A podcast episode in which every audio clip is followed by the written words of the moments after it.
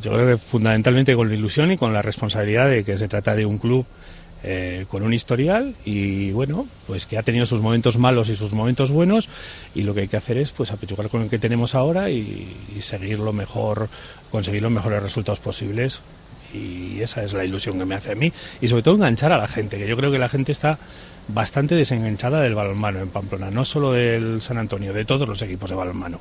¿Eh? Además es que la gente se había enganchado sobre todo también al balonmano y a ganar, ¿no? Y ganar es que siempre arrastra a la gente.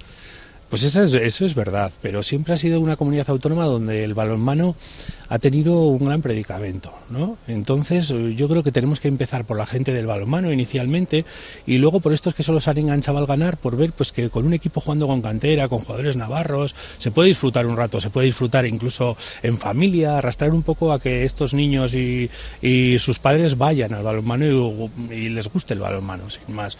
Hay cantidad de niños practicándolo y por lógica debiéramos de, de poder engancharlos. Da la sensación de que el inicio del mandato va a ser sin respiro porque falta entrenador y no vendría mal algún patrocinador para jugar en Europa. Efectivamente, eh, todo lo que sea patrocinio nos vendría muy bien. También es cierto que el presupuesto del año que viene lo tenemos ya bastante ajustado y aunque faltan de dar unos pequeños retoques al equipo, los vamos a dar dentro de este presupuesto y no, vamos a ver, si hay algo que vamos a intentar hacer bajo todos los medios es eh, no salirnos del presupuesto e intentar fundamentalmente optimizar el presupuesto al máximo. Eso es acertar en los fichajes. No es menos cierto que ahora con presupuestos eh, relativamente más bajos se pueden conseguir prácticamente los mismos jugadores. El caché de los jugadores ha bajado también bastante ante la situación económica. Entonces, bueno, hay que tratar de trabajar, trabajar bien y bueno, e intentarlo sin más. Hay algunos jugadores balcánicos del equipo que han dado buen rendimiento, caso de Niksevic, Dominikovic cuando no ha estado lesionado. ¿Va a haber alguna posibilidad de mantenerlos en la estructura o son sueldos que se escapan? Eh, puede haber posibilidades, pero siempre y cuando nosotros vamos a basar la estructura en los que tienen contrato en vigor, lógicamente. ¿eh? Entonces, eh, si se diera algún, algún tipo de cambio en, en estas formas y también nos fuera accesible llegar a alguno de ellos, lo intentaríamos, pero vamos, dentro de lo que os digo de optimizar el presupuesto al máximo y saber dónde estamos y a dónde podemos llegar. ¿eh? ¿Lo de jugar en Europa está dentro del presupuesto que manejáis o no? En este momento necesitaríamos el apoyo de algún patrocinador para intentar salir en Europa. Eh, cada partido en Europa cuesta una cantidad de dinero importante y tampoco creemos que debemos de, que debamos de eh, hacer que el presupuesto sufra al final de año o, tengamos que hacer una reconversión por el hecho de, de salir porque sí en Europa. ¿eh? Es un planteamiento que si se puede saldremos, nos hemos ganado la plaza, tenemos esa plaza y si, puede, eh, si se puede salir, saldremos, pero sin, sin hipotecar en ningún momento el presupuesto. ¿eh? Eso lo tenemos clarísimo. En cuanto al entrenador, ¿manejáis algún tipo de perfil, que sea navarro, que no lo sea? O qué, ¿Qué, preferencia tienes? Del entrenador estamos ya desde hace un tiempo manejando una serie de perfiles eh, distintos y una serie de entrenadores distintos.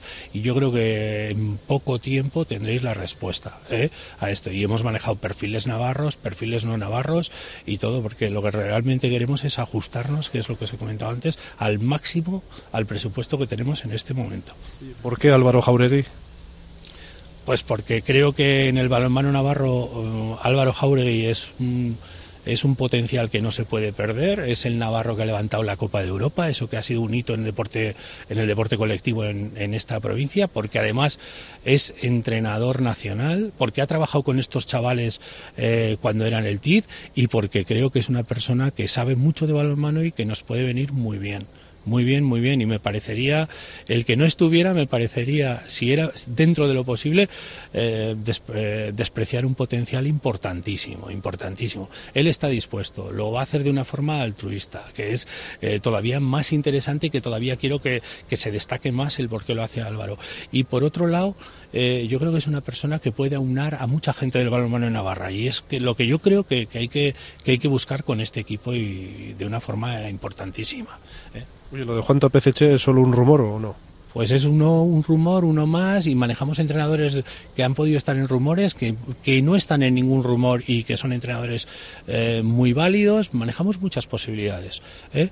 Y lo que tenemos que ir haciendo en estos días, pues es eh, lo que os digo, tratar de optimizar al máximo. Si podemos llegar a tener un tipo de entrenador, pues tendremos ese tipo.